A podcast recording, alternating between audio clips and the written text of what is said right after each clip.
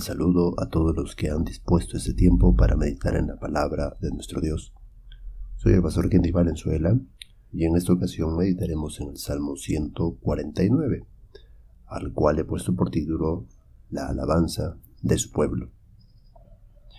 Este salmo comienza de la misma forma que el salmo anterior y podríamos decir aún que es una continuación. Ya se nos dijo que toda la creación debe alabar a Dios pues de seguro es que Israel es parte de esa creación de Dios.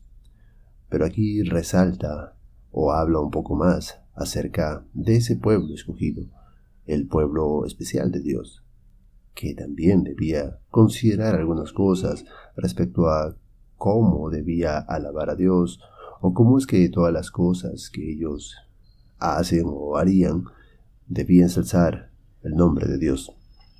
Y en eso meditaremos Leamos este salmo y podremos ver cómo su pueblo debía alabar a Dios, como Dios recibiría honor a través de su pueblo. Cantad a Jehová, cántico nuevo, su alabanza sea en la congregación de los santos. Alégrese Israel en su hacedor, los hijos de Sión se gozan en su rey. Alaben su nombre con danza, con pandero y arpa a el canten, porque Jehová tiene contentamiento en su pueblo. Hermoseará a los humildes con la salvación. Regocíjense los santos por su gloria y canten aún sobre sus camas.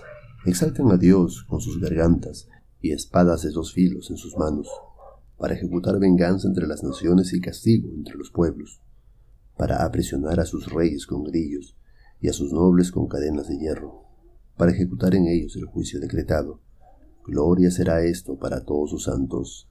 Aleluya. Maravilloso como podemos ver, como el pueblo de Dios debe alabar a Dios. Cántico nuevo. Había nuevas misericordias de Dios. Eso demandaba un cántico nuevo a Dios. Cada situación que Dios hace a favor nuestro también debe demandar de nosotros cántico nuevo. Nuestra oración de ayer de gratitud a Dios no puede ser la misma oración de hoy. Nuestra alabanza a Dios por lo que recibimos hace un año no puede ser la misma que deberíamos dar hoy porque han pasado tantas cosas y bendiciones de Dios hemos recibido. La alegría debía ser algo que debía adorar a Dios. Por eso el verso 2 resalta ello. Debían alegrarse en aquel que los hizo. Eso debería mostrar que ellos alababan a Dios y los demás pueblos deberían poder ver eso. Se gocen en su rey. Y por lo tanto nosotros debemos también mostrar nuestra alegría, nuestro gozo de tener un Dios verdadero. Eso debe alabar a Dios. Nuestra semblanza debería mostrar que vivimos una vida confiada, no confiada en nosotros mismos, sino en el Dios que tenemos. La alegría en los hijos de Dios es muy importante. ¿Usted vive alegre? ¿Vive gozoso? Luego vemos aún sus danzas, sus banderos, sus arpas, todo lo que ellos hacían dentro de la adoración como nación debían adorar a Dios, debían alabar a Dios. Todas ellas debían estar siempre en objetivo claro de alabar a Dios. Creo que hemos explicado algunas cosas respecto a la danza, que no viene el caso a repetirlas aquí. ¿Y todo esto por qué? Porque Jehová se alegra en su pueblo. Jehová se contenta en su pueblo. Él hermosea a sus hijos. Y lo que pasa también con nosotros en la actualidad. Y aunque eso tiene una aplicación directa con el pueblo de Dios, pues nosotros también debemos recordar que Él nos contenta. Él nos llena de gozo. Es necesario que nosotros entendamos estas cosas porque eso alaba a Dios. La salvación que hemos recibido de Dios debe ser aquello que rija nuestra forma de vida. Una vez más, llama la atención a ese gozo en el verso 5. Y aún desde sus camas podrían alabar a Dios. Y eso es lo que nosotros debemos también tener en cuenta.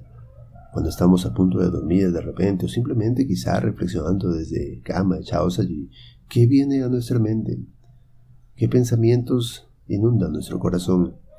Bueno, ojalá también hubiese pensamientos de alabanza, de adoración a Dios desde ahí, desde cama, reconociendo los favores, de Dios, sus gargantas y en esos versículos del 6 en adelante. Ah, vamos a ver algo quizá para muchos un poco complicado de entender, pero tiene que ver con asuntos proféticos de parte de Dios para con su pueblo. Todos estos versículos del 6 al 9 pues nos hablan acerca de juicios, acerca de espadas, de ejecutar venganza, castigo, de aprisionar, de ejecutar juicio, juicios que Dios ha determinado para aquellos pueblos que fueron en contra de su pueblo escogido. No es el único que menciona, es decir, el salmista acerca de estos juicios. Los profetas nos hablan acerca de los juicios de Dios para con sus pueblos. Esos profetas menores que quizá algunos no conocen, ah, pues nos hablan acerca de esos juicios de Dios para con los pueblos paganos que oprimieron muchas veces al pueblo de Dios. Y en eso también Dios es glorificado, en los juicios. Asimismo nosotros no debemos por qué estar preocupándonos con aquellos que quieren nuestro mal. Dejemos los juicios a Dios. Eso alabará a Dios también en su momento. Cuando Dios establecerá lo que va a hacer con aquellos que fueron en contra de Él, en contra de su pueblo, en contra de los hijos de Dios. Nosotros debemos alabar a Dios, porque Él tiene todo en control. Él sigue siendo el Rey. Gloria será esto para todos sus santos. Aleluya. Es la forma como cabe ese salmo, tal cual y como comenzó. Aleluya.